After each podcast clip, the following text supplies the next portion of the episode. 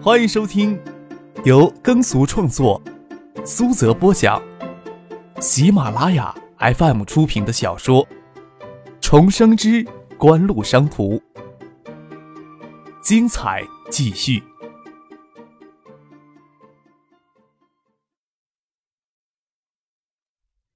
第二百零一集。还有一点很关键，张克与江黛儿。许巍、令小燕、林冰他们在一起，也没有见许巍对他格外的重视。在李月如看来，张可与许思、许巍姐妹关系一定是很亲密的。许巍家境贫寒，李月如是知道的。许巍与张可在一起，比较纯粹的把他当成比自己小几岁的普通男孩子看待。有时候看张可不顺眼，还会责怪几句，都是很随意的。直到叶江天的出现。李月如才知道，他以往对张克的印象有些偏差。张克听戴尔他妈妈说，惠山大酒店安排了房间，推辞说：“不用这么麻烦，我们这次过来顺便有其他的事情，让公司在惠山大酒店订好了房间了。”九六年，惠山市还只有两家五星级酒店，市中心只有惠山大酒店一家。你们过来还有什么事？孙锦萌眼睛迟疑的扫过张克、许思的脸，问道：“早知道你就不是专程喝寿酒的。”孙锦萌疑虑的神情让许巍的心里也有些阴影。一直以来，对外的说法，谢婉晴才是锦湖的主人，许思一直是婉晴手下做事儿的。直到这次调到香港公司工作，丹景巷的那栋宅子，美得让任何人见了都想住一夜。年前。也是张克说那是锦湖名下的物业。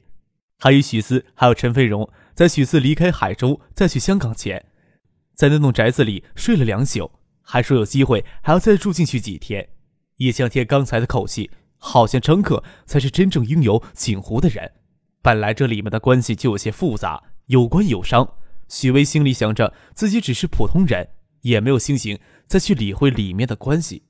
要是张克才是真正拥有锦湖的人，一来他的年轻让人难以置信；再一个，张可与姐姐到底是什么关系？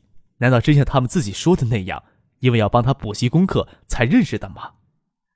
许思昨天从香港直飞省城，中午一起吃饭时，戴尔请许思与张克一起到惠山来做客，他们就随口答应下来。张克笑了笑。跟香天集团叶大少爷刚才吹嘘的那些事儿有那么一点关系，叶哥也过来了。本来孙伯父也会过来，只是他恰巧有事儿给耽搁了。要不你也跟我们去住惠山大酒店去？孙启萌对家族的生意一向不上心。叶红吹嘘时，张克很认真的在听，他又听了两三句，就是对这种恨不得在额头上写上“我才有钱”的人厌烦的很。接下来就没有认真的听，哪知道叶家大少爷吹嘘的是什么事儿呀？叶红酒席上说了很多事情，唯恐别人不知道他家有钱有势，给人的感觉很轻浮。但是钱与势毕竟是好东西，由不得别人不巴结。江涛也不知道张克到底在说哪件事儿。张克推测张铁森可能已经知道他们来惠山的意图了。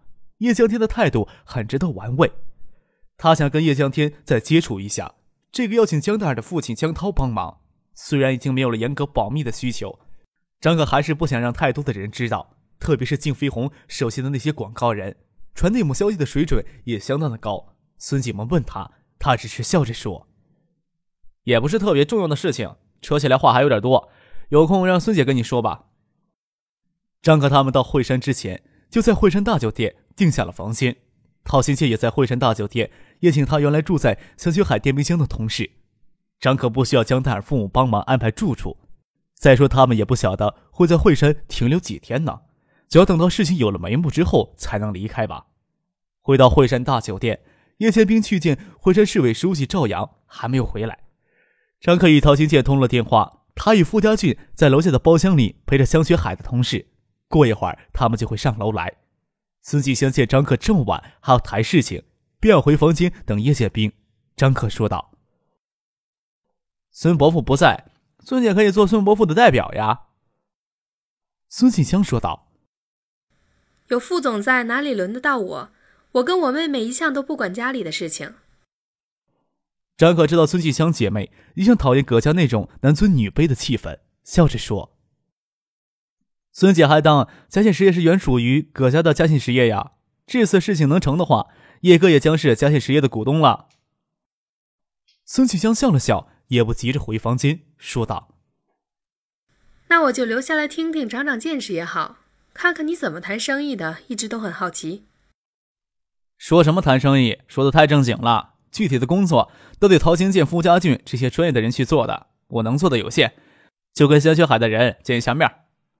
陶行健这次找来的是他在香雪海电冰箱厂时的同事来叙旧，有负责生产与项目营建的副厂长郭健，有厂长室主任陈默，有负责品管科室的主管曾威，他们都是八四年轻工业部将香雪海列入国家定点生产冰箱企业之后进入香雪海的大学生，不比陶行健到香雪海才短短两年的时间，他们中最年轻的曾威进香雪海工作也有八年了。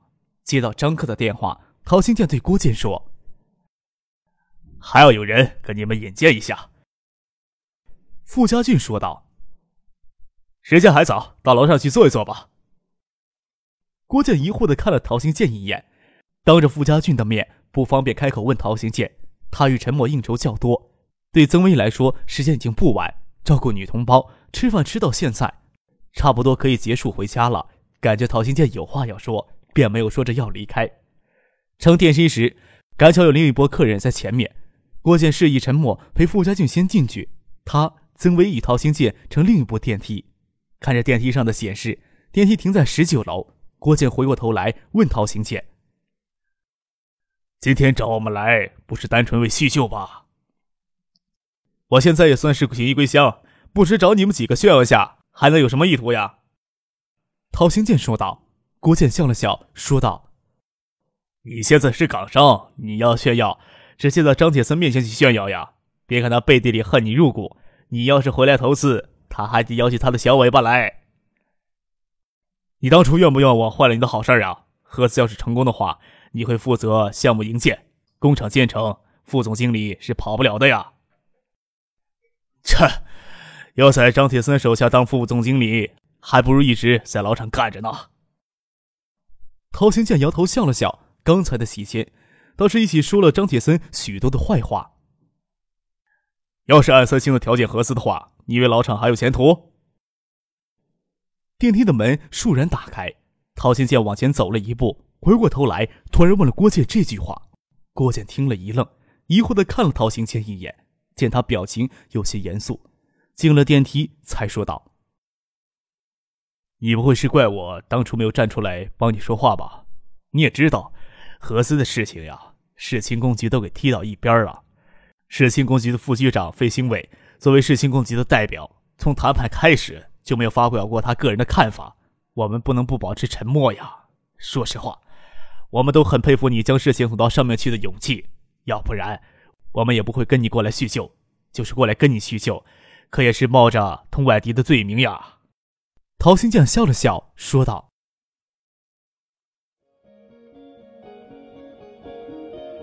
您正在收听的是由喜马拉雅 FM 出品的《重生之官路商途》。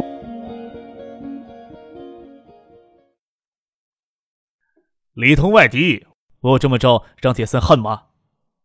不比你，我们是从学校里出来的，就在霍家成家立业。要说人过了三十好几，在事业上还有一点点的基础，那都是在惠山了。你不鸟张铁森、周庆余，你走。走后，杨生一变成了港商，耀武扬威的回来，我们可没有到外面重新打拼的勇气了。陶兴建点点头，郭靖的处境他能理解，毕竟都是成家立业的人，不会有刚出学校时的热情激昂了。说道：“你们的处境我也理解，要是我有小孩，想在惠山安定下来，只怕也不会冒失的将事情送到省里去。哎，合资方案给市里驳回后重新谈判。”市里天天盯着谈判组要有进度，那些高丽棒子似乎吃定了我们，一步都不让呀！市里的态度暧昧不明。张铁森与韩方代表见面的时间比我们还多，这谈判怎么谈下去？进电梯时，郭倩没有看陶兴建按的几楼，见电梯过了二十楼，还在往上上。有钱的人不会住在顶楼吧？听说惠山大酒店的总统套房，却没有见过。我一年的工资还不够住几宿的。陶行健笑了笑，说道：“顶楼的总统套房宽敞些，这次到惠山来，有些事情要处理，总不能临时再找办公的地方吧？我可只是一个小职工，住十二楼。要是找张铁森来，我倒有可能到顶楼住一宿半夜的。惠山大酒店整出偏外商的钞票，普通的套房要我一个月的工资呀。这么看来，我看你们还是期待合资的吧？”陶行健问道。香雪海还是属于国有企业，事事都有上级部门主管。郭建虽然是副厂长，级别是正科，也是按正科级拿工资，每个月的工资的确不够到这里普通套房来住一晚的。陶兴见到香雪海是外聘的高管，薪水是香雪海最高的一个。请他到香雪海之前，他的薪水还是请市里特批的。郭建沉吟了一会儿，说道。三星找我谈过合资工厂后待遇的问题，给了这个价码。郭建伸出三根指头。我觉得还是三星提出的方案很难让人接受，但是没有办法呀。市里似乎都打定了主意，牺牲香雪海品牌换取合资了，就不是我们这些小人物能改变什么的了。就算觉得可惜呀，合资谈成，我也不能硬着骨气不去合资工厂呀。电梯在顶楼停了下来。傅家俊与陈默在过道里等他们，为了不让郭建他们感到太突兀，就没有当着傅家俊的面谈合资的事情。敲开张克房间的门，傅俊帮他开的门。郭建以为傅俊是陶兴建要引荐给他认识的人，刚要说话，听见傅俊对陶兴建说：“柯少在里面等你们。”郭建、陈默、曾威是陶兴建在香雪海期间比较和气的同事。对三星香雪海合资一直有着相当大的意见，不过他们是体系里的人，不能像陶行健那样公然的站出来反对合资。他们同时也是香雪海管理层的精英，被韩方要求进合资公司任职。合资对他们来说至少是受益的。就郭建来说，进入合资公司，薪水一下能提高十多倍。张克看见陶行健给他的暗示，站起来请郭建、陈默、曾为他们入座，说道。我听陶总经常托起你们，这次到惠山来就请陶总帮忙引荐，很冒昧，也没有找一个正式的场合见面，有些事情是要跟你们道歉的。从许思手里拿过他的名片，发给郭建他们。陶总是香港嘉信实业的副总经理，我这张名片跟陶总有些关系。郭建疑惑的看着张克，从没见过面的陌生人，有什么可让他们道歉的？名片上只写着“优秀香港公司张克”等字样，没有具体的职务。按照一般的思维，他应该是这家公司的主人，只是不在公司担当具体的职务而已。香港上市公司很多，要不是特别的关注，很少有人知道嘉信实业是做什么的。但是说起葛景生的嘉信集团，内地就有很多人知道。但是这家公司与陶行健任职的嘉信实业有什么关系呀？听他的意思，还有别的名片。别的不同的身份，郭建说道：“张先生，您有什么事情要跟我们道歉的呀？”听陶总说，你们都是要进合资公司的。去年年冬，反对合资的那份材料是我帮陶总递上去的。合资的事情一直拖下来，我也算是罪魁祸首之一，所以要跟你们道歉的。